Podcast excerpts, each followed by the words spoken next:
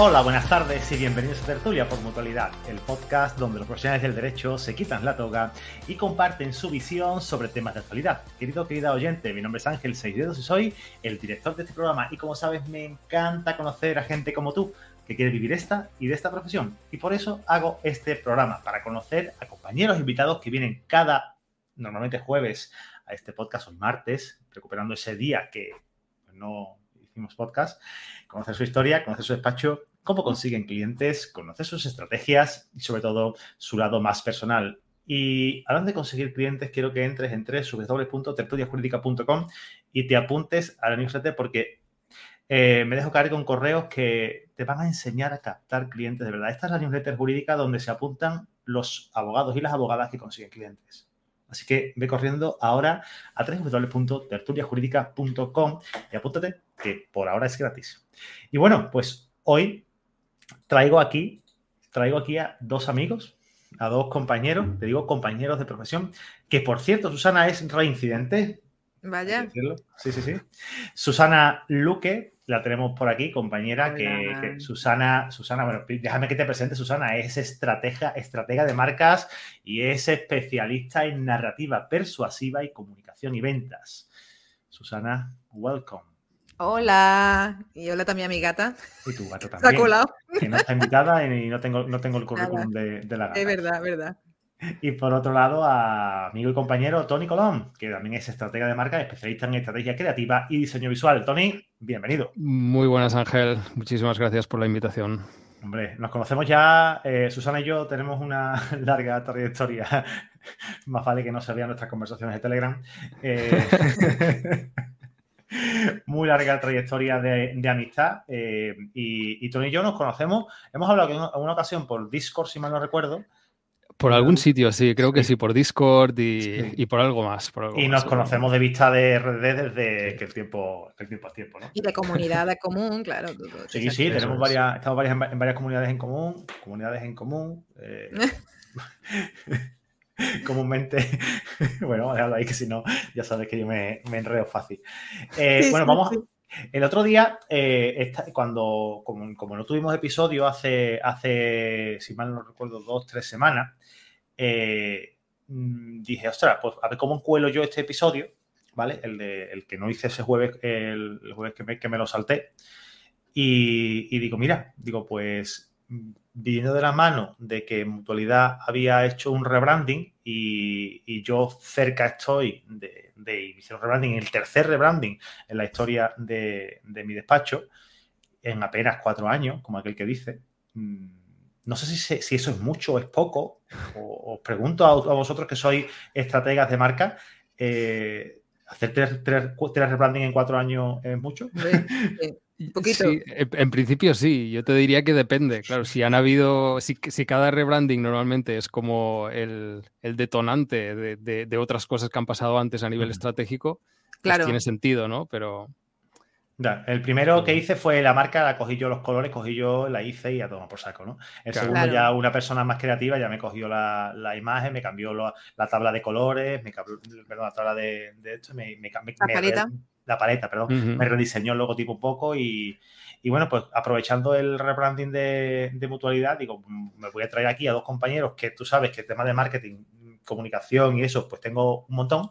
Eh, me voy a traer a los mejores que yo conozco y, vamos a hablar un poquito de esto porque creo que es interesante, ¿no? Al menos a mí me, me, viene bien saberlo y estoy seguro que a la audiencia que tenga a lo mejor una marca que hizo hace mm, cuatro años con el Canva, le va a venir también bien escuchar esto. Totalmente. Y sin Canva. Y sin Canva. Y sin Canva, que hay por ahí cada creativo, cada primo, cada primo con el Paint, que, hace, unas, hace un trabajo, madre mía.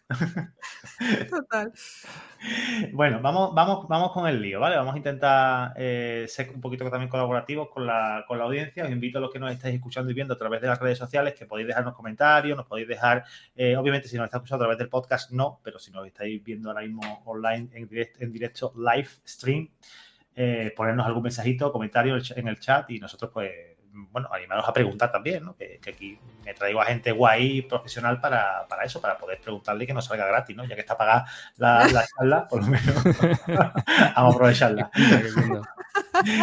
que cunda, di que sí. Lo primero de todo, para que la audiencia se ponga en situación y todo esto, eh, em, ¿qué es el branding? ¿Vale? Y por qué es importante trabajar la marca desde, o sea, en cualquier negocio, ya sea un despacho de abogado, una panadería o, lo que sea. Vale, mira, le doy yo si quieres, Susana, porque yo, yo que vengo de la parte de más de diseño gráfico y tal, normalmente branding se entiende como la identidad visual, ¿no? Como, como estos, estos colores que estabas comentando, como el logotipo, como todos estos elementos, que para nosotros esto es la identidad visual, que es una parte muy pequeña, muy significativa en cuanto a, lo visual que es y, por lo tanto lo que puede captar la gente, pero realmente es muy pequeña dentro de lo que puede ser una marca. Entonces, el branding nosotros lo definimos como este proceso para acabar creando la marca. Mm, con este ING final de, que, tenemos en inglés, brand lo tenemos por delante, por lo tanto es la manera de crear una marca. ¿Qué implica todo este branding? Pues básicamente un montón de, de estrategias que lo que quieren al final es que, que esta marca que están acabando de, definir, pues que sea diferencial, que sea auténtica y que saque pues todo lo, bueno que tiene esta empresa o este negocio que hay, que hay detrás, ¿no? Entonces, un poco por definir la, palabra branding, lo principal no es solamente diseño gráfico y por lo otro, pues es un, compendio de, estrategias que más adelante, si queréis, pues podemos ir como paso a paso y viendo cuáles son estos, Ah, principales puntos que nosotros trabajamos para, llegar a esto, porque no es simplemente, oye, me gusta el color rojo, pues vamos a crear una marca de color rojo, oye, me gusta no sé qué, pues vamos a comunicar de esta forma, me gustan los memes, vamos a comunicar con memes. Bueno, vamos a primero definir una estrategia. Queda un poquito, o sea, lo digo porque por lo que yo veo, ¿no? Yo mm, me encanta ver las marcas y me encanta ver cómo, cómo comunican, ¿no? Y luego, pues muchas veces eh, ves, al, ves a la persona que representa la marca comunicarse en redes sociales y lo ves mm, que suelta, bueno, pues no sé, a lo mejor pues, no es la forma más correcta de hablar, pero bueno, sí que es un saco, tal, y luego llegas a la web y dices, ostras, uf, qué diferencia, ¿no? Cómo, cómo, me chirría, ¿no? Que, que, como, que como si no estuvieras hablando con la misma persona, ¿sabes? y, y, creo que, que el, digamos, el portarse bien o el estar Mm, o comportarse bien en redes sociales, ese lenguaje correcto. Eh, y, en, Internet, ¿no? Cuando llegas a tu página web, es esa, eh, somos un equipo de abogados. Eso pasa mucho en los despachos de abogados. El 92% de los despachos de abogados son unipersonales. Esto quiere decir que Pepe Luis López Díaz es el director del despacho, es el secretario del despacho, es el que pasa la mopa y, lo hace todo. Claro, claro. Pero luego entras a la web de pepediazabogado.com, abogado. Plural en singular, ese perdón en plural, y luego siempre habla de equipo de abogados. Y cuando llega allí un cliente, se sienta con el Pepe Luis y está el Pepe Luis y ya está. Ya está. Y no parece que allí en ese despacho lo pise más gente. Entonces, eh, no sé, me da la impresión de que, de que nos, hemos, nos, vamos mucho a, a, enseñarle al cliente eh, que somos grandes y que tenemos tal, y luego cuando vienen a vernos, pues mm, como decía mi padre, ¿no? Se le coge antes un mentiroso con cojo, ¿no? Claro, hay que ser coherente, hay que ser coherente en la construcción de esa marca. Eh, entonces, eso también es el objetivo de nuestro proceso de branding. Eh, quién eres y cómo quieres mostrarte al mundo es fundamental. Es una de las primeras fases ¿no? de construir esa estrategia de marca. Porque al final. Ahí. La comunicación de cómo te expresas, los textos, los colores, mm, la foto que tenga puesta de, fondo en el. Claro. Es que si tú no das coherencia, ahí empieza el principio del fin de, tu comunicación, ¿no? Es que al final mm, debe haber una coherencia no solo a nivel visual, sino también a nivel verbal o comunicativo. Y, no, tiene lógica que al final eh, tú entres, pienses que va a entrar a un gran despacho y al final te encuentres a una persona única, porque entonces la persona se va a sentir engañada. Entonces eso es, terrible. Eh, puede ser eh, una metedura de pata importante. Esto es gestión de las expectativas al final. O sea, es lo que estabas diciendo tú, lo que ven y lo que, y lo que al final se acaban encontrando no es, no es bueno. Podríamos hacer este símil, ¿no? Lo que, lo que ves por AliExpress y lo que te llega, que normalmente se ve este meme, ¿no? Pues, pues no, o sea, tienes que intentar que las dos cosas estén alineadas y, y que no todo el mundo te va a comprar porque seas un gran despacho. Ahí hay el proceso estratégico de buscar y ver cuáles son tus cualidades y por lo tanto qué es lo que podemos realzar Quizás puedes decir que tú eres un, freelance o que eres, eh, pues, o que tienes una empresa eh, donde estás tú solo, pero que, oye, que eres muy bueno en ciertas cosas o que te especializas en no sé cuántos o que tienes un tono de voz distinto, pues oye, vamos a buscar cuál es este elemento que a ti te hace sobresalir por encima del resto, no lo falseamos y lo potenciamos. Y esto es al final lo que te va a posicionar también en, el mercado. Y además, lo que ocurre en ciertos sectores como la abogacía, también el sector médico, eh, creo que se copian uno a otro. Es como, no, es que en mi sector se comunica de esta forma o en mi sector hay que ser serio, hay que ser muy mm. profesional porque si no la gente no te coge. Entonces dice, pero ¿por qué? ¿Quién ha dicho eso? ¿No? Es como una norma no escrita y que y todo el mundo va copiando al otro, al otro, al otro y entonces coges una web de una de un despacho de abogado y es el mismo que el del local de mm. en fin, de cualquier ciudad, ¿no? Cualquiera. Es que coges una y es réplica de todas, ¿no? Entonces, eh, este es el error de este tipo de sectores tan, mm que por otro lado, por, nuestra parte. Bueno, me, me, reprimido, me reprimido, tan arcaico a veces, ¿no? Bueno, a ver, mira. Que por nuestra parte, Susana, es lo que, lo que nos gusta, ¿no? Porque al final encontramos un sector de estos y, bueno, es, es, es caldo de cultivo para que nosotros podamos ahí innovar y crear algo que con poquita cosa acabas creando algo distinto. Que aquí está el, el hecho de sobresalir. Cuando tú rompes la norma de una forma coherente y con una propuesta que a la gente le puede interesar es cuando sobresales y además interesas. Claro. Eh, eh, hay que ser valiente para, innovar y, diferenciarte también. Yo os invito a los que nos estáis escuchando ahora a que entréis en, mi, software, en www.legado.digital, legado con doble G. Eh, legado digital es mm, los textos persuasivos y parte de la marca. Es, obra de aquí de, los señores de Puro Arde, ¿no? Y puroarde.com, por cierto, no he dicho la página web, quiero que, que la visitéis si, si os apetece. Pues esa forma de comunicar, ese lenguaje, esa, esos, esas páginas en las que se explica el servicio y el producto, mm, me han traído más entrevistas en la televisión y en radio y, en periódico. Eh, o sea, que, los años que llevo con el despacho con un lenguaje correcto. Es verdad, tú, tú, lo sabes porque además que más de una ocasión te han dado los enlaces de, de podcast donde han dicho, que, sí, de podcast, De, televisión, de, uno, hubo unos especiales del mundo en, prensa tirada escrita y en, digital que, que, me llamaron como especialista. O sea, todo esto lleva porque rompes un poquito los esquemas. Me parece la gente, es que la forma de explicar las cosas, no sé, mm, me, transporta, me, da cercanía y todo esto es gracias a, a que, tío, yo qué sé, yo, si yo mañana tengo un procedimiento judicial, por un tema penal, yo voy a buscar a alguien que sabe. Si mañana me duele el oído, yo voy a ir a un otorrino, no voy a un traumatólogo. ¿Vale? Entonces, que con esto quiero decir que siempre se buscan especialistas.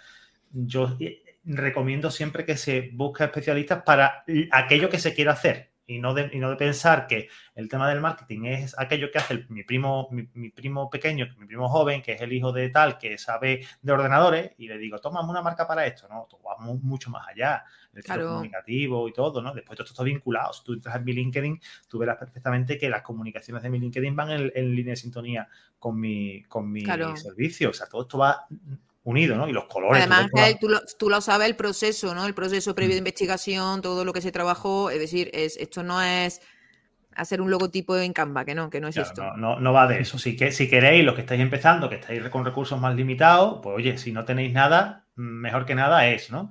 Te metes en Canva. Que escuchen nuestro podcast, que mm. escuchen nuestro podcast, que damos unos tips maravillosos y que vayan haciendo. Es verdad, el vuestro, ¿no? Claro, el nuestro. ¿Qué, el, tuyo, el, tuyo, también, el tuyo también, pero en cuanto a marca. ¿Qué podcast es? Dilo, dilo, que se enteren. Puro Arde. Ah, Puro Arde. puro Arde. Pues, ahora hablaremos de Puro Arde y de las cosas que, y, las cosas que hacéis vosotros. Bueno, no hemos dicho por qué es importante el branding para, para cualquier negocio, ¿no? Yo creo que bueno, sí, lo hemos dicho ya aquí, pero creo que también es muy importante, yo, unos aspectos que a mí me encanta es Cuanto mejor eh, em, eh, marca tengas, mayor credibilidad y mayor rapidez en la confianza respecto a la compra y a la, bueno, a la compra de tu producto o tu servicio. ¿no? Generas automáticamente una credibilidad inmediata. Mm, si tú ves eh, unas imágenes cutres, unos textos mal trabajados o con los clichés típicos, eso al final, ¿qué te genera? Pues que te van a comparar con el resto. En cambio, si hay una, una diferenciación en imagen y en narrativa, pues te van a decir, bueno, esto, e, e, este me está contando otra cosa, se está, está dirigiéndome a mí, me gusta, me encanta la imagen, me entra por los ojos, es que jugamos con percepciones, entonces esto hay que trabajarlo. Y eso es lo que genera la confianza, al final es esto, ¿no? Para mí es uno de los puntos más importantes, ¿no? Sí, sí. Y que trabajar marca también puede ser crear este podcast, como estamos haciendo ahora, o el nuestro que, tenemos. Esto es, trabajar marca y allí no hay ningún elemento visual más que si miras la, pantalla y ves la portada. Pero al final nosotros estamos comunicando, estamos contando cosas, la gente nos está conociendo, nos estamos acercando y esta confianza que comentaba Susana, pues se va generando semana a semana y se va generando un vínculo. Y al final lo, del branding va de crear relaciones, básicamente si tú estableces una conexión con esta persona, porque te ve una persona que sabe de lo que habla, porque además lo hace bien y porque además le interesa o, conectas a nivel de valores, que esto es algo que también podemos entrar más adelante, hay una conexión y por lo tanto es como tu grupito de amigos. Tú tienes unos amigos porque conectas en ciertas cosas, porque tienes unos intereses y unas preocupaciones. Pues tú tienes ahí unas marcas en tu radio de acción que son las que tienes confianza. Y si tú un día piensas, pues oye, tengo que trabajar mi marca, pues tú pensaste en nosotros ah, para venir aquí al podcast. Ah, si alguien piensa en, oye, necesito a un albañil, pues seguro que tiene a uno en mente. ¿Es el mejor? No, seguramente es el más profesional que tiene más cerca y en el que ha pensado en aquel momento. Entonces, esto es al final la, labor de, comunicar y, de hacerlo de una forma que interese a la gente. Y mira, tenemos, tenemos, que te quiero comentar una, anécdota que tenemos, bueno, una anécdota, una cosa que nos ha pasado y donde se ve la importancia de la imagen y también del texto o del titular, en este caso. Eh, nosotros, el primer episodio eh, del podcast, eh, bueno, nosotros grabamos el, el, vídeo también para subirlo al canal de YouTube. También, si queréis pasaros puro arde, canal de YouTube. bueno, pues en el canal de YouTube, el primer vídeo y el primer episodio pues ha empezado a viralizar, vamos, es que está por 14.000 visualizaciones. Entonces, algo, bueno habréis hecho, ¿no? No, básicamente nosotros todavía nos preguntamos, ¿qué ha pasado aquí? De verdad, ¿qué ha pasado? Eh, el algoritmo de YouTube está enseñando el vídeo. Eh, ¿Pero por qué enseña el vídeo? ¿Por la portada? ¿Por la imagen? ¿Por el titular? Pues todo esto seguro que ha influenciado. Seguro. Entonces, fíjate lo importante que es una buena imagen. Desde el principio. Desde el principio, ¿eh? Claro, porque más el primer episodio. O sea, eso lo llegas, lo llegas a hacer en el episodio noveno y ya has hecho la, el rebranding o lo que sea y lo mismo no, no, consigues tanto, ¿no? porque el que llega al primer episodio ve a lo mejor un churro y dice, bueno, ya, ya tal, ya no le Si esta gente no le han dedicado cariño y tiempo a, al. Digamos, es que para mí es como salir a la calle peinado y limpio. Totalmente. Sí, sí. Es que para mí es, exactamente eso. Yo cuando salgo a la calle, primero, mi camisa va perfecta, no llevo una arruga en el pecho. Luego cuando vuelvo vengo destrozado de la, de la batalla, ¿no? Pero mi reloj está en hora Perfecto. un Rolex, ¿no? Un Rolex. No, tengo un Bulova. Ah, vale, muy bien. marca americana, muy bonito, por cierto. Muy bien, muy bonito, precioso. Va, de azul, hoy me toco ir, de azul y estoy en casa, así que esto es lo que hay. Eh, el Rolex para otras ocasiones. El y, sale uno arreglado, ¿no? Claro. Y el pantalón no, lo llevas manchado, ni llevas un, moco pegado en la frente. Totalmente. Entonces, vamos, cuando sale una marca, cuando tú, tú sacas tu marca de internet, tus redes sociales, tu página web, tú sales guapo, vale, guapa, y va, y va para, preparado para lo que sea. Pues esto, esto, es exactamente igual. Yo al menos lo veo así. Totalmente.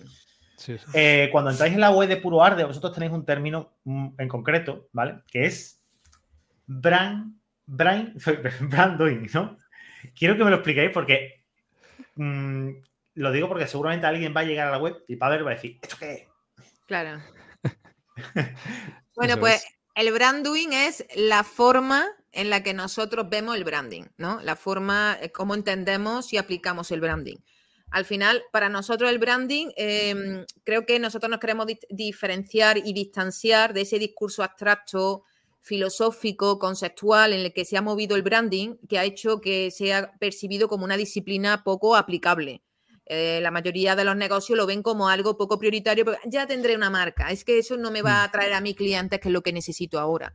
Entonces nosotros realmente hemos querido acercar ese branding para que vean que es la herramienta más poderosa para captar clientes, eh, ganar confianza eh, en la venta, autoridad y credibilidad, que son los elementos de una, de una venta, ¿no?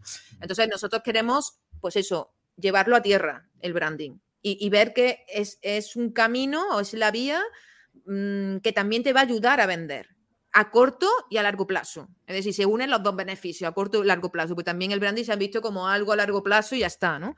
Entonces, em, eh, para nosotros es eso, hacerlo tangible, que es muy importante, ¿no?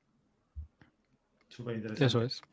No sé si, Tony, algo que aportar. yo, creo... yo creo que lo has contado perfectamente. O sea, al final es nuestra manera de entender el branding y, es una solución al final. O sea, hemos desarrollado nosotros una filosofía detrás incluso de, este propio nombre y al final el nombre no es, no es otra cosa que lo que ve la gente eh, de como la representación principal de lo que realmente nosotros hemos estado desarrollando. Incluso tenemos un episodio donde hablamos de, los 10 principios que hemos creado y, que hay detrás y por lo tanto rigen el cómo nosotros hacemos, ah, creamos una marca, ¿no? Que debe tener pues estos, estos principios, los debe cumplir y por lo tanto si, si, es, si los cumple es, es brand doing, si no los cumple no, no es brand doing. Y mm, por curiosidad, ¿no? Para que la audiencia, la audiencia no va a estar preparada para, este tipo de página web, ¿no? Yo os invito de verdad que entréis en la web de, de, Puruarde, ¿no? No sé, no porque no, no, es, lo típico, ¿no? ¿Quiénes somos? Eh, equipo, eh, contacto. Eh, la, web es peculiar, seguramente para el usuario medio de, de, o el oyente medio de este podcast, ¿no?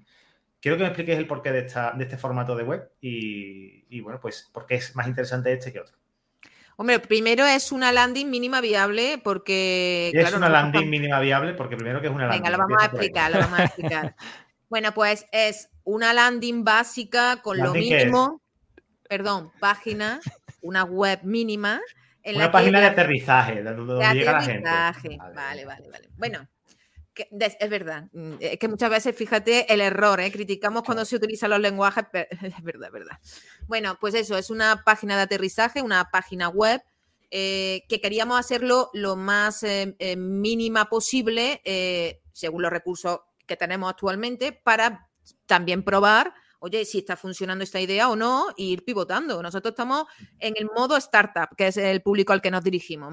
modo startup es eh, sacamos eh, nuestra idea, la probamos, funciona, ampliamos, ¿vale? Entonces, esa es un poco la idea de lo que tenemos de nuestra, de nuestra web, ¿no? Queremos la información justa, necesaria y que contacten rápidamente por ahí. A partir de ahí, por supuesto, estamos trabajando en una web más amplia, un poquito más, eh, más de marca, más informativa. También queremos, por supuesto, que no sea lo típico que hay en el mercado, que nuestra idea siempre es ser innovadores, no, no vamos a meter a, cometer el mismo error que el resto de copiar y hacer lo mismo, ¿no? Pero, pero el objetivo era eso, ¿no? Lanzar algo en, los primeras, en las primeras fases de nuestro estudio, darnos a conocer, ganar mucha visibilidad, y esa es la primera fase por la que está, ¿no? No sé, eh, Tony, si quieres... Porque tú cuando entras en la... Esto simplemente es un contacto, ¿no? O un, formulario, ¿no? Es un formulario. Vale, vale.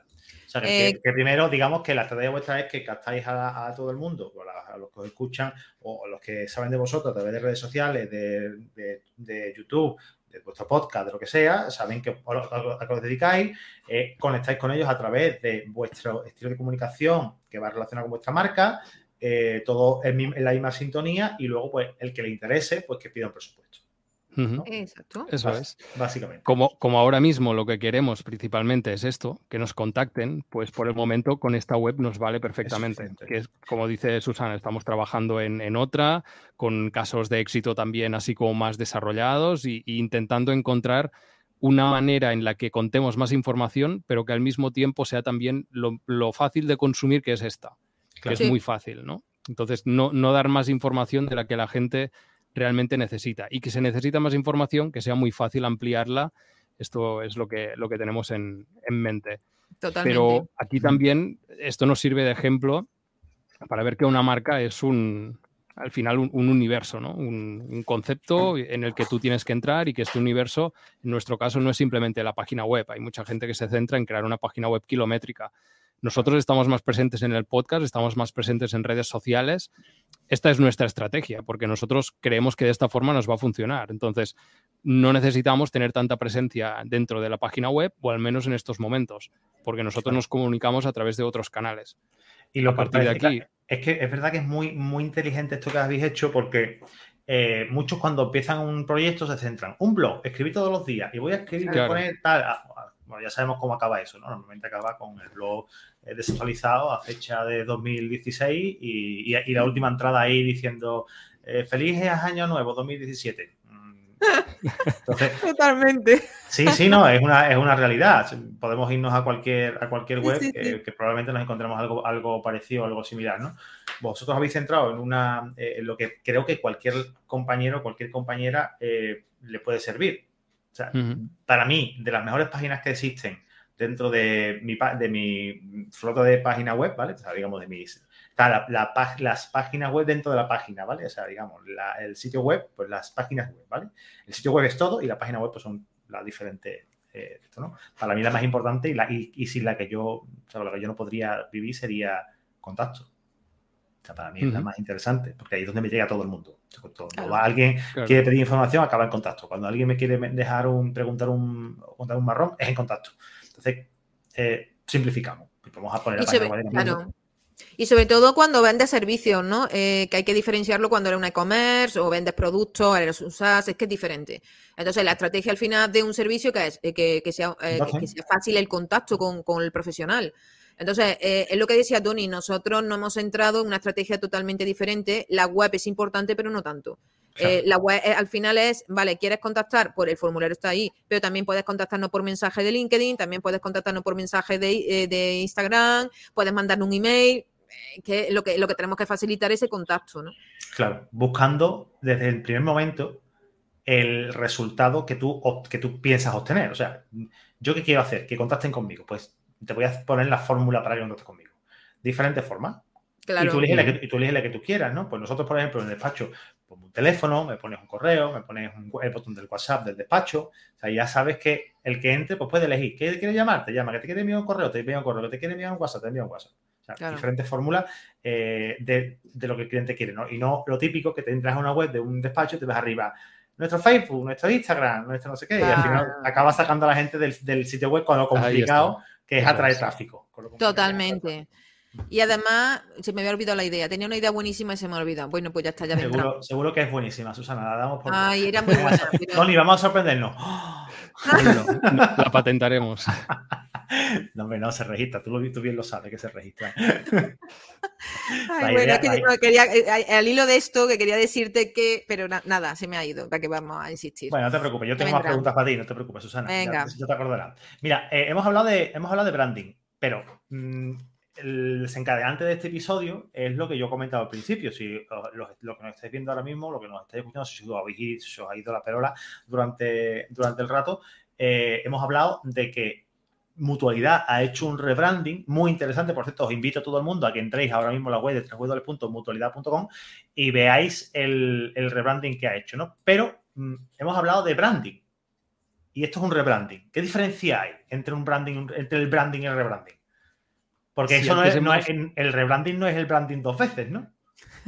claro, casi, casi, casi que sí. O sea, si, el branding que decíamos antes, pues es el proceso de construcción de una marca, el rebranding es cuando ya tienes una marca creada, rebranding desde cero, o sea, branding desde cero, y rebranding lo que hace básicamente es partir de una marca ya existente que necesita modernizarse, que necesita actualizarse, que necesita lo que sea. O sea, siempre hay como un detonante, eso es, un cambio de estrategia, que entran nuevos socios y por lo tanto esto cambia también algunas cosas eh, dentro, que hay un cambio de cultura de marca, que hay un cambio de, yo qué sé, el sector se ha movido y por lo tanto tenemos que especializarnos.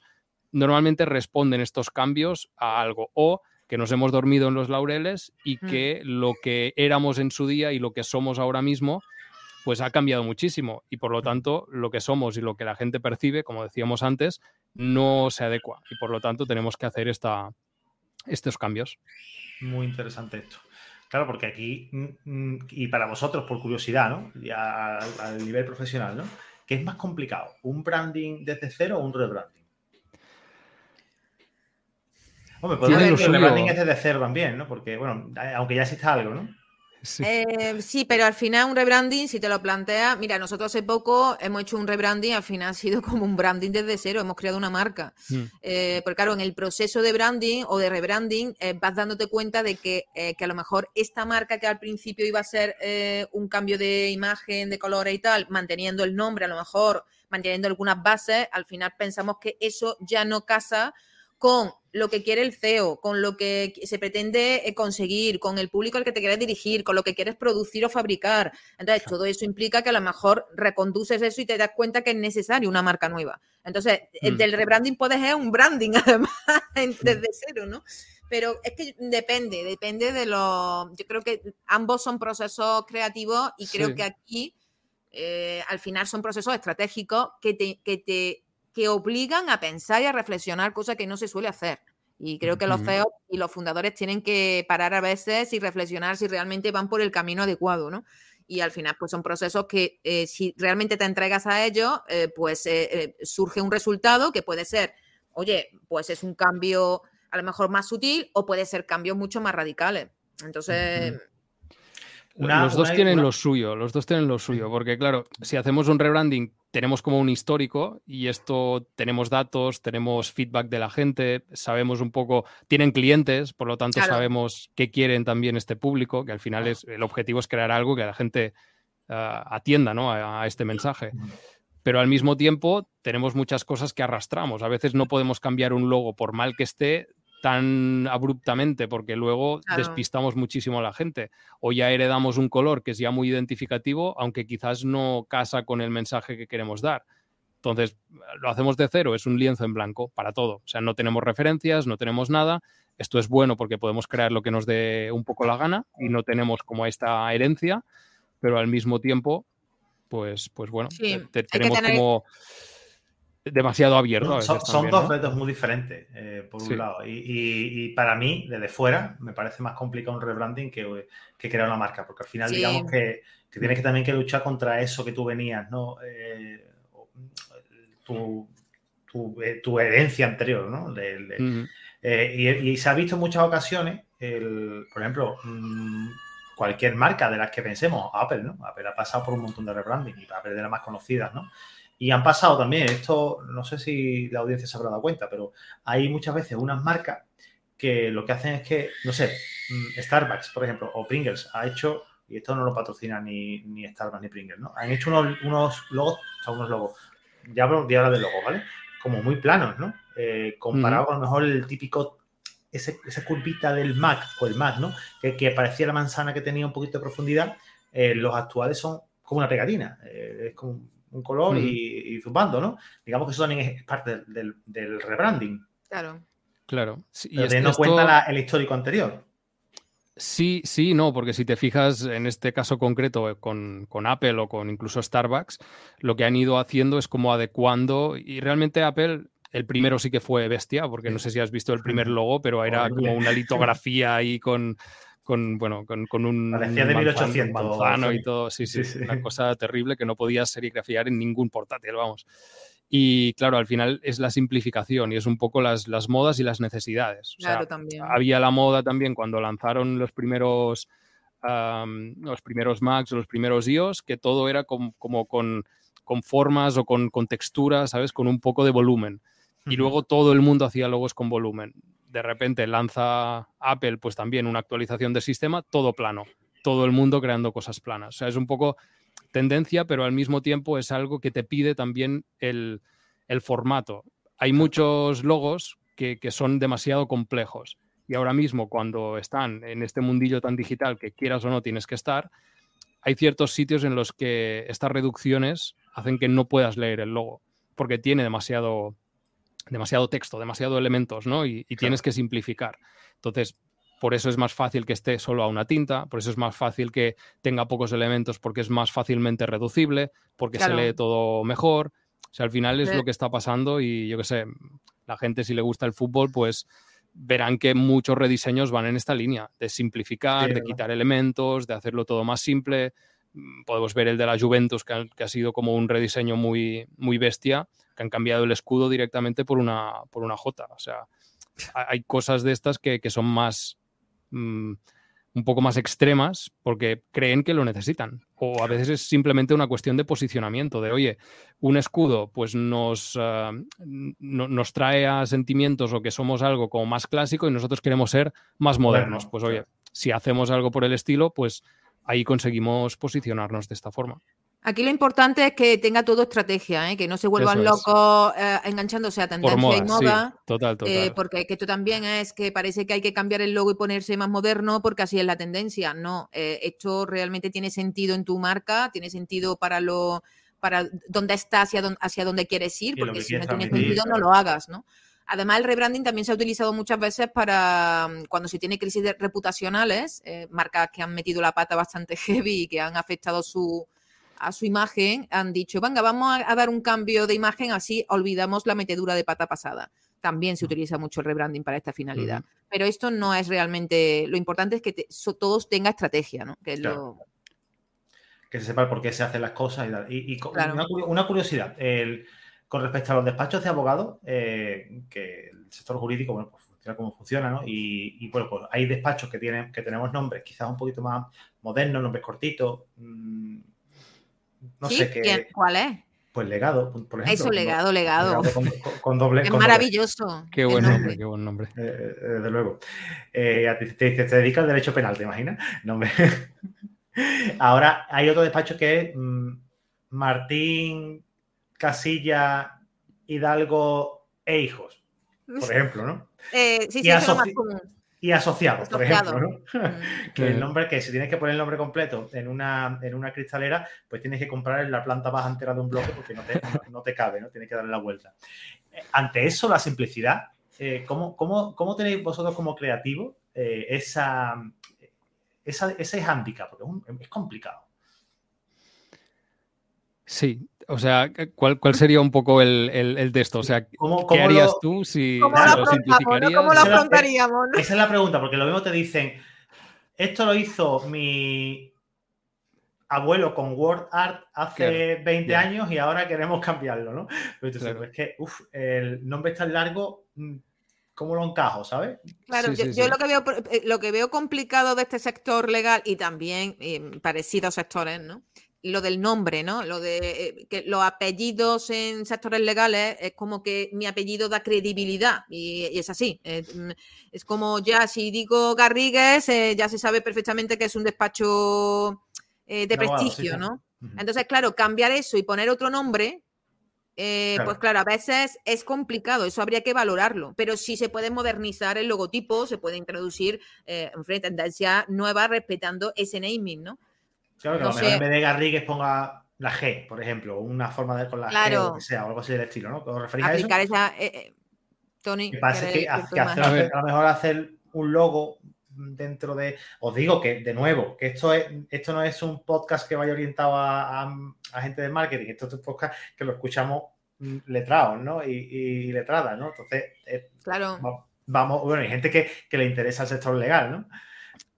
En, este caso, eh, podríamos estudiar cuál es, por ejemplo, yo qué sé, el apellido, si es que hay tres apellidos, pues el que realmente eh, genera la credibilidad. Pues oye, ¿por qué no nos quedamos solamente con este? ¿Sabes? Podría ser como una alternativa. Otra alternativa, mm, crear un acrónimo, simplemente quedarnos con, con las letras principales. Esto lo hizo KFC en su momento. Por temas estratégicos también y por otros motivos, en este caso por quitar el, el fright del propio nombre y por lo tanto KFC queda más polite y ya no es un, ya, ya parece que es más sano, ¿sabes? pollo frito. Ahí está. Ya no estás, no es descriptivo y es simplemente, oye, pues unas, unas letras que, que, nos representan y ya está. O sea, podrían, se podría mirar el cómo, el cómo hacerlo, ¿no? Pero realmente habría que hacer un estudio de, oye, ¿qué significa esto? Para la gente, cuál es un poco la percepción que la gente tiene ya y por lo tanto las asociaciones que, la gente tiene de tu apellido, porque quizás es lo que es lo que está vendiendo. Si lo quitamos del nombre, por muy moderno que sea y por muy flat que sea el diseño, etcétera, esto no va a vender porque no tiene la credibilidad que tiene tu nombre de, ocho apellidos. Entonces, mm, también, que también la parte de esta. Claro, y si a lo mejor es un abogado que está empezando, eh, a lo mejor su apellido no lo conoce ni, más que la vecina de abajo, entonces, pues no, no utilices es, muy, es muy común utilizar, ponerse en los despachos los nombres del primer y el primer y segundo apellido, ¿no? Eh, claro. Luis López y asociados, por ejemplo. Claro, claro. Y, y, es verdad que, a ver, cuando yo lo digo, hablo desde la experiencia, cuando yo decidí bautizar mi despacho, lo decidí bautizar, bautizar así porque quería un nombre descriptivo de lo que yo hago, corto, que encajara bien y que, y que fuera bueno, lo más, digamos, mm, que dentro de 20 años pudiera venderse. Por ejemplo, Entonces, eh, no está pensado como quiero que mi familia sea que si mañana mis hijas quieren un montón de pacho, que lo monten, ¿vale? Pero que, la idea de, esto es que sea mi pensión de jubilación, ¿sabes? Venderlo y, yo cobrar e irme, irme a las Maldivas o donde quiera, ¿no? Eso es fundamental. Esto es estrategia, esto es estrategia al final. Tú, tú pensaste por qué un nombre y por qué no otro. ¿Por qué poner los apellidos o por qué poner eh, legado? Pues al final hay una estrategia detrás, tiene un razonamiento y, es, y es mm. válido. Y a veces la gente no hace ni este razonamiento, no se hace las preguntas adecuadas y tira de, como decíamos antes, lo que ve en el sector. La gente pone apellidos, yo voy a poner los apellidos. ¿Perdón? ¿Qué preguntas harías tú? ¿Qué preguntas les haría yo? Pues, sí, sí, no, tú, mañana vas, habéis montado la marca de puroarde.com y queréis montar una marca. Eh, quiero que tú digas qué preguntas te harías, tres preguntas, no te falta más, y que la audiencia también se las haga para pensar en pues si está empezando a montar su despacho o si está empezando en, destruir su nombre. Pues mira, la de, la de dónde te ves o dónde quieres que esté este despacho que montas en 10 años sería una buena pregunta. ¿No? De, oye, mm. tú quieres que lo hereden pues tus, ah, tus hijas, tú quieres buscar un socio, tú quieres que esto sea pequeño, que sea muy grande, te, quiere, te, te ves especializado en algo que ahora estás especializado o a futuro crees que puedes ampliar un poco porque si vamos a descriptivo, pero es algo muy especializado, esto no puede crecer. Entonces, hazte, también estas preguntas de a dónde va, a dónde va todo esto. La siguiente quizás sería más a nivel de percepciones, de qué quieres que la gente intuya de, lo que tú eres. O sea, qué, debe, qué debe percibir la gente al final cuando lea este nombre. ¿no? Y aquí ¿Cómo pueden, ser percibido? Vamos. Mm. Sí, pueden haber cosas pues, más descriptivas, como decíamos, de a qué me dedico, o pueden haber cosas más de ¿qué quiero generar? ¿Confianza? Pues, oye, ¿qué nombre puede generar confianza? ¿No? Entonces, por aquí tendríamos también un hilo del que tirar que es, que es muy interesante. Y la otra, quizás sería, por, por resumir en tres, cuál es el público al que te diriges.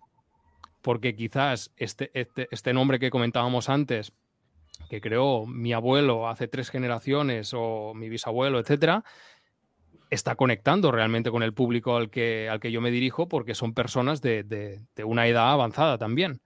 Pues bueno, quizás ya está bien un tipo de nombre de este estilo. Ahora, si vas a captar pues la generación Z, pues este nombre seguro que no va a conectar. Entonces vas a tener que buscar también otro tipo de, nombre que sea más, básicamente que le resuene y que, y que una vez más pues sea un poco descriptivo de lo que tú quieres uh, que perciba. Aportar, claro. Eh, es complejo, es complejo por varias, por varias cosas. Pero, por ejemplo, mm, para ver el caso en concreto, en mi caso, en el caso delegado, eh, si yo le quisiera añadir derecho de familia, por ejemplo, no, no casa. ¿Sabes? Entonces tiene sus limitaciones. Quiero, con esto quiero que vean los pros y los, contras de cada cosa. Si, yo me hubiera llamado seis dedos y asociados, por ejemplo, Aquí cabe Claro, ahí, tienes ya un cajón desastre amplísimo. Eh, fíjate, pero lo importante es que a través del naming también te diferencia en, un mercado donde todo suena igual. Es decir, es un elemento diferencial que si realmente quieres hacer algo diferente y posicionarte rápido en el mercado, también tendrías que darle mucha importancia al naming, ¿vale? Al nombre. Así que... Como es todo un mundillo esto del, Es un proceso en sí. Eh, es un el tema del naming este y todo esto. Qué bueno. Eh, ya hemos, hablado ya del branding, del rebranding, hemos hablado bastante de esto. Eh, quiero también mm, que vosotros que tenéis mucha experiencia, hemos comentado algunos, pero quiero que nos centremos un poquito más en esto, ¿no? Los principales errores que vosotros observáis cuando en el sector legal, ¿no?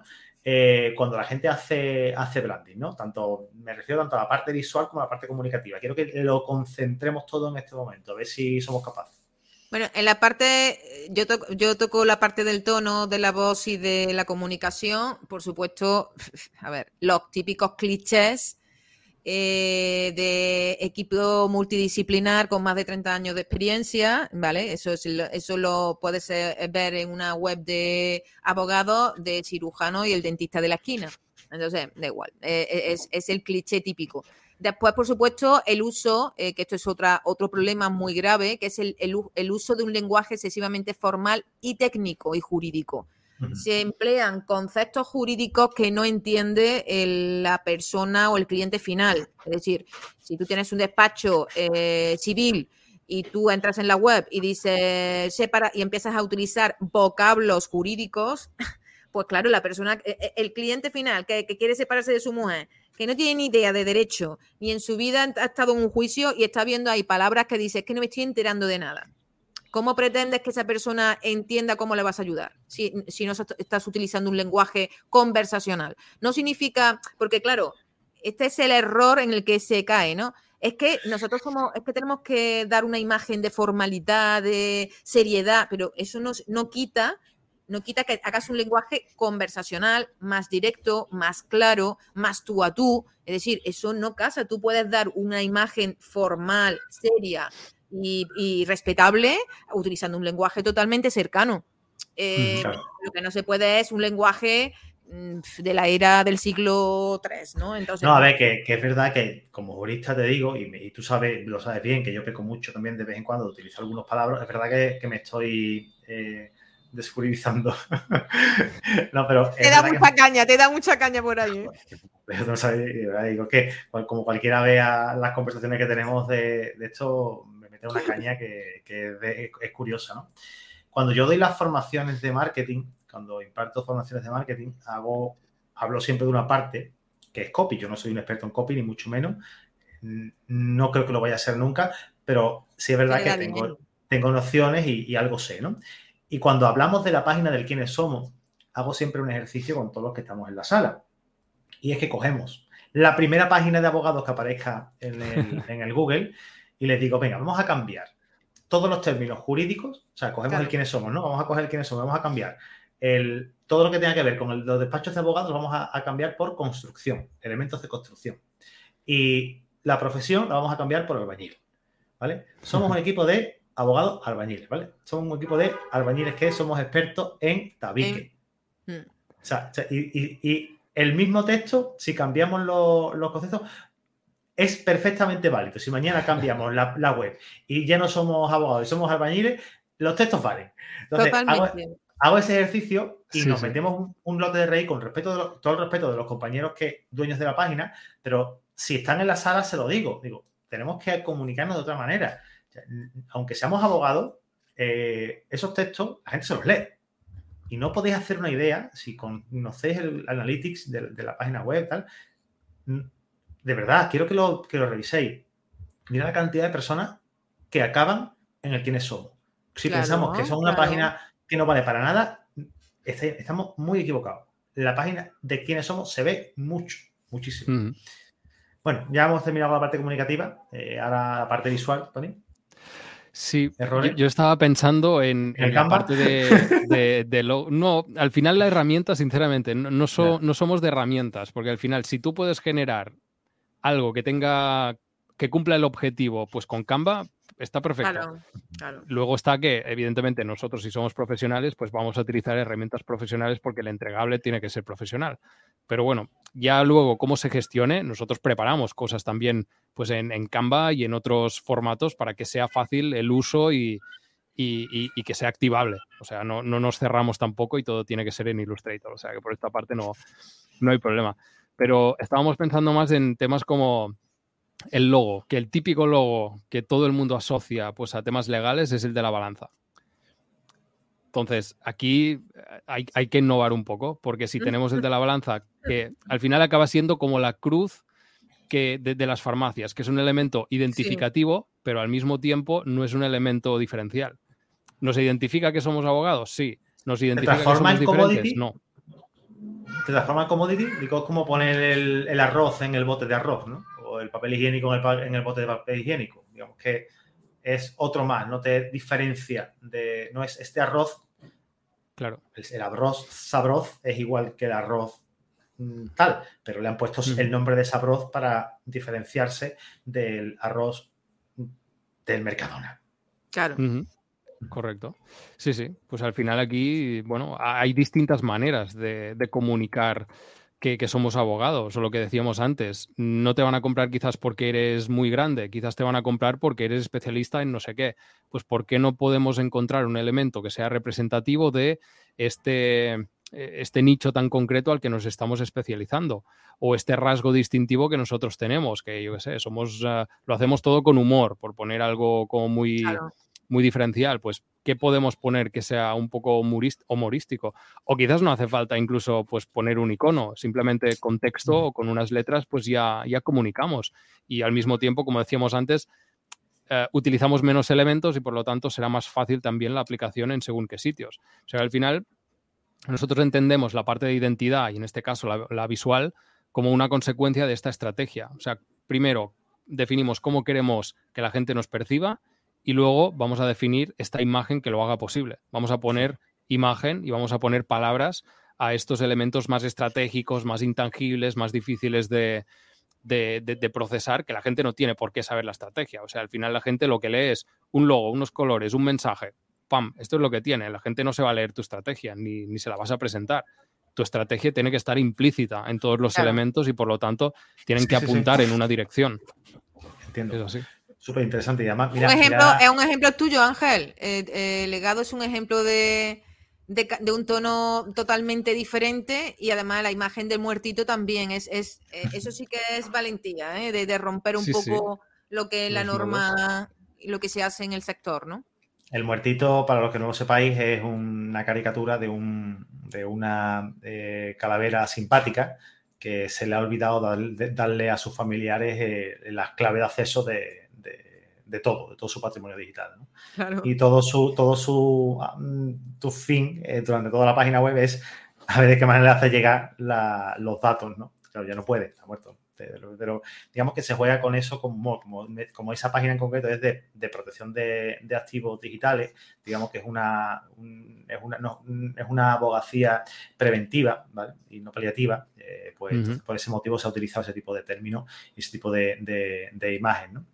Eh, visto, visto lo que me habéis comentado, eh, y, es verdad que lo que dice Tony me pasa mucho en redes sociales. Cuando veo em, los, link, los LinkedIn, los Twitter o los X de los compañeros de los despachos, eh, ese circulito es esencial. O sea, la imagen, el logotipo que suelen poner, que vamos a poner Álvarez Núñez y asociados, abogados, especialistas en tal. Pues lo ponen todo en el mismo, en el mismo de. Entonces, es, verdad lo que has dicho, ¿no? Que, lo mismo, ese elemento diferencial de, toda la imagen, eh, cuando se crea, pues tienes que también pensar en que ya somos sociales, ya somos, ya, somos digitales, todo, todo va a eso.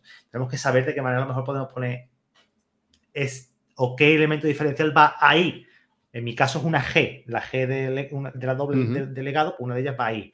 Eh, en el caso, por ejemplo, de tertulia jurídica, es el clip con el micro. Ese, ese, vamos a pensar también en cuando creemos la, marca gráfica en este sentido, pues en ese elemento diferencial que vaya a ir en ese huequecito que normalmente, pues, cuando mm, nos toca poner ahí el nombre del despacho, pues pinchamos porque no sabemos claro, Claro. Eh, ¿Qué pasos mínimos creéis que, hay que abordar para tener una marca que realmente impacte y que, que nos genere resultados en, en nuestro despacho?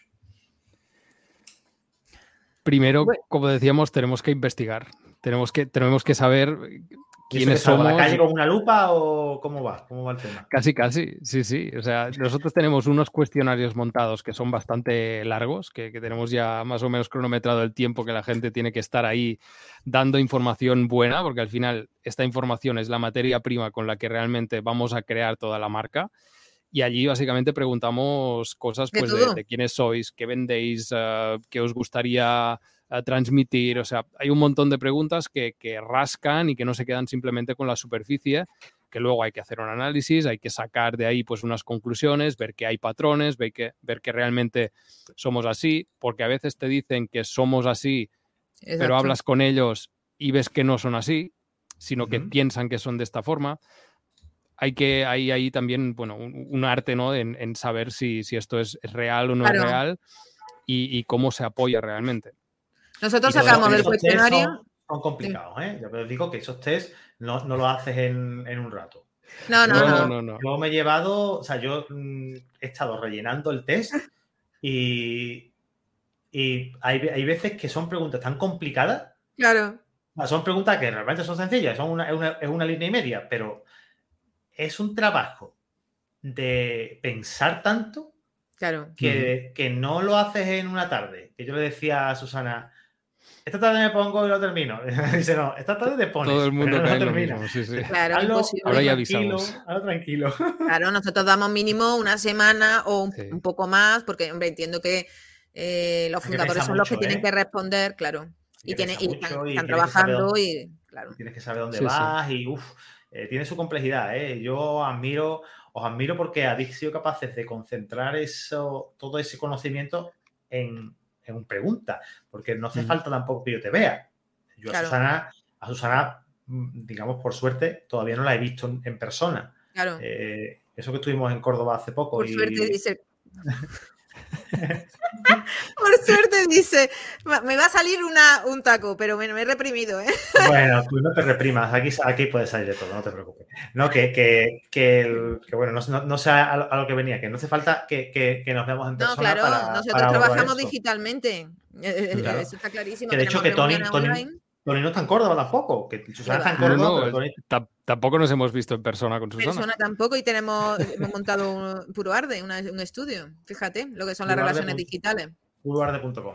Puroarde.com. Eh, bueno, que lo que eh, lo importante es que del cuestionario sacamos quién eres, a quién vendes, qué vendes, eh, cómo te vas a diferenciar y cómo lo vas a comunicar. Y cuando tenemos esa información, nos sentamos con los fundadores y decimos, venga, vamos a ver, tenemos aquí dudas, vemos contradicciones, vemos dudas, vemos cosas que hay que aclarar. Entonces, volvemos a replantear algunas preguntas donde ellos dicen, ah, es verdad, tienes razón, tal, y eso nos no ayuda, al final, esa información a trabajar una estrategia de marca, ¿vale?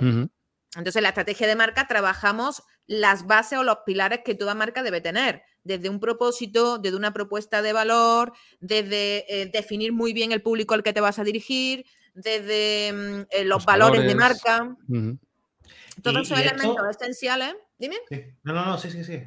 Sí, eso, esos elementos esenciales que son, eh, que son fundamentales para construir esa base que te va a ayudar a seguir creciendo como marca y a desarrollar esa comunicación posterior. Si eso no lo trabajas, te digo yo que al final eh, vas cojeando. es lo que decíamos, que esto no es un logo, que esto no es eh, es, saber copy, no, que esto es una estrategia de marca, una construcción de tu personalidad, ¿vale? Pero esto, se puede medir de alguna manera, o sea, yo, esto lo puedo medir para los, para, ¿cómo se mide? Claro. Los resultados de, la marca, ¿te refieres? Sí, sí, porque me parece, me parece guay, pero mm, claro, yo mm, hasta la fecha he hecho todo publicidad digital, porque despacho digital, para el que no lo sepáis, y seguramente algún compañero o alguna compañera habrá hecho envío de trípticos por buzoneo o por parapiseo, lo que sea, ¿no? Eh, ¿Se puede medir de verdad la, el branding? Mira, tú has dicho antes, perdona, Antonio. Sí. No, no, que yo iba a decir que precisamente eh, una cosa que, normalmente se, entiende del branding es que es algo súper intangible y que, que, no se puede medir de ninguna forma y hay como este relato contra el que nosotros intentamos luchar y hemos encontrado poquitas cosas hay cosas que hablan de, medición, etcétera, de branding. Normalmente la medición pues, se, atribuye pues, a otras cosas, como, como pago por publicidad o cosas por el estilo. Y nosotros estamos también en este proceso de investigación de, oye, ¿cuáles son estos, estos elementos a partir de los cuales se pueden medir? Y ya preguntamos también nosotros en el podcast como para ir eh, creando más elementos de estos. Y algunos hemos encontrado, algunos ya los teníamos nosotros, y algunos, pues ir preguntando, hemos sacado otros. Por ejemplo, la visibilidad de, la propia marca. Al final, si tú comunicas, llegas a una visibilidad. ¿Cuánta gente te puede llegar a conocer? ¿Cuántas visualizaciones tiene este vídeo que has publicado en YouTube? ¿Cuántas descargas tiene este podcast? Esto al final es, son impactos de marca. Por lo tanto, es visibilidad que tu marca está generando. Si no creas contenido, no generas visibilidad. Puedes ir quizás a mirar pues, las visitas que tienes en la, en la página web en la página web. Otra que nos gusta bastante es las visitas que tienes directas. O sea, la gente te, encuentra porque tienes un despacho de abogados especializado en ah, divorcios o viene porque te llamas uh, no sé cuántos.com. Si es porque viene porque te llamas no sé cuántos.com, es porque ya te conocen previamente. No te han encontrado por lo que están buscando o por el servicio que necesitan. Te han encontrado porque tú eres el elegido, tú eres la marca de referencia. Esto es una, medición que nos gusta bastante. Súper interesante. Y, Ángel, tú antes lo has dicho claramente. Me han llamado, eh, me han llamado de medio de comunicación porque, porque le han gustado a mi marca, me han llamado de, de, podcast, me han llamado porque ha generado curiosidad mi marca, la forma de presentarlo, el tono. Eso es marca, eso es impacto y eso es medición, eso, es métrica. Claro, es decir, tú tendrás que, por ejemplo, si tú ves o notas que, que la gente de tu sector eh, te invita a sus podcasts, su, eh, tienes entrevistas, eso es una medición brutal. Eso es el impacto de tu marca que está teniendo, eh, bueno, pues está teniendo su visibilidad y está, generando esa diferenciación que se está buscando, ¿no? Entonces, eso es un ejemplo que tú lo has puesto clarísimo hace un rato, ¿no? Pues, de verdad, quiero dar las gracias porque ha sido una lección de Brian Doing que, que flipa. De verdad. Gracias a ti, Ángel. Otra otra de las fórmulas que yo utilizo para, medir es, buscarlo ¿no? en el Google Ads. A ver qué, volumen más o menos, porque si el que busca legado abogado de herencia o legado abogado es porque sabe, de la marca, se lo, investiga. O por ejemplo, te buscan a ti, Ángel Seis Dedos. Eso también, es Claro, estás detrás de la marca, eso sí que es una cosa, una búsqueda muy específica. Eso significa que lo estás trabajando muy bien, ¿no? Que también no hemos hablado de marcas personales, pero la marca personal es un impulso a la marca corporativa, ¿no? Y entonces esto también es muy importante. Eso lo haremos otro día, porque además eh, es una fórmula, podemos enseñar la técnica que, que podemos utilizar para lanzar una marca corporativa amparada por una marca personal, haciendo las dos que trabajen juntas y, y que sea más, que sea más fácil de, conectar, ¿no? Eh, en nuestro caso... Sí, en nuestro caso, por ejemplo, de Puro Arde, nosotros hemos decidido apostar por nuestras marcas personales.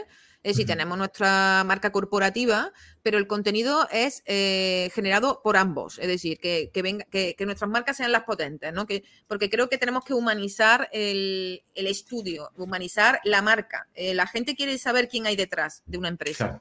Eh, si ves un logotipo y una página de empresa y vale, hay un contenido maravilloso que está genial, que no digo no, que, que, funcionan las páginas de empresa, pero también genera mucho más confianza cuando ves al CEO, al fundador o al director de marketing o al quien sea, ¿vale? Pero que es más fácil conectar con una persona que con una marca, porque al final la persona pues tiene cara, pies y ojos y, es más fácil dejarte llevar, o sea, dejarte confiar en una persona que en una marca, ¿no? Porque a mí me, me parece así, no, somos Apple, no tenemos el presupuesto ni la claro. de Apple para, eso. Mm. Súper interesante. Bueno, pues de verdad, por último, ¿dónde os puede encontrar la audiencia? que no lo hemos repetido. No lo hemos dicho. pues en puroarde.com, en puroarde.com, pero siempre derivamos a la gente a nuestro podcast porque es, una manera de que nos conozcan, eh, sepan cómo entendemos el branding, eh, profundicen un poco más sobre eh, lo que somos, lo que hacemos y sobre todo porque damos un contenido muy bueno y, nos tenemos que echar flores porque así eh, hacemos un contenido muy bueno de mucho valor. Eh, invitamos a startups, invitamos a negocios, a profesionales del sector para hablar de branding y cómo aplicar el branding a, tu negocio, ¿no? Así que por ahí. Pues Susana También, A nivel personal, bueno, nuestra red de LinkedIn, Susana Tony Culom y Susana Luque. Culón, no, Colom. Eso es. ¿No? Culón no. Culón, pero se, se, pronuncia culón. Ya la tengo enseñada yo a Susana. La tengo, es que no vea lo que me ha costado. bueno, vale, pero pues ya está, pues culón, pero como. Susana, Tony, de verdad, muchísimo gusto como siempre estar con vosotros y lo que necesitéis, ya sabéis, está vuestra casa, menos hipotecarla y venderla, podéis hacer lo que queráis, ¿vale? Qué pena. Genial, Ángel. bueno, muchas, gracias, Ángel. muchísimas gracias. Y no, y no falláis. Y bueno, pues muchísimas gracias eh, a ti por escucharnos y recordarte que, bueno, que, entréis ya a la web de la de Mutualidad, www.mutualidad.com. Veráis, vais a ver el rebranding y, bueno, pues en base a lo que hemos comentado, bueno, que peguéis una visual, que entréis en la web, que os invitamos a, que reviséis y, de, luego, bueno, pues como siempre, ¿no? Pediros que nos dejéis una reseña en, cualquier eh, reproductor de podcast que estéis utilizando y también, bueno, pues daros las gracias, la gracia a la mutualidad por estar siempre ahí, por ayudarnos y, por apoyarnos. Y recuerdo que nos escuchamos y nos vemos el jueves de esta semana aquí en tu podcast, en Tertulia por Mutualidad. Chao.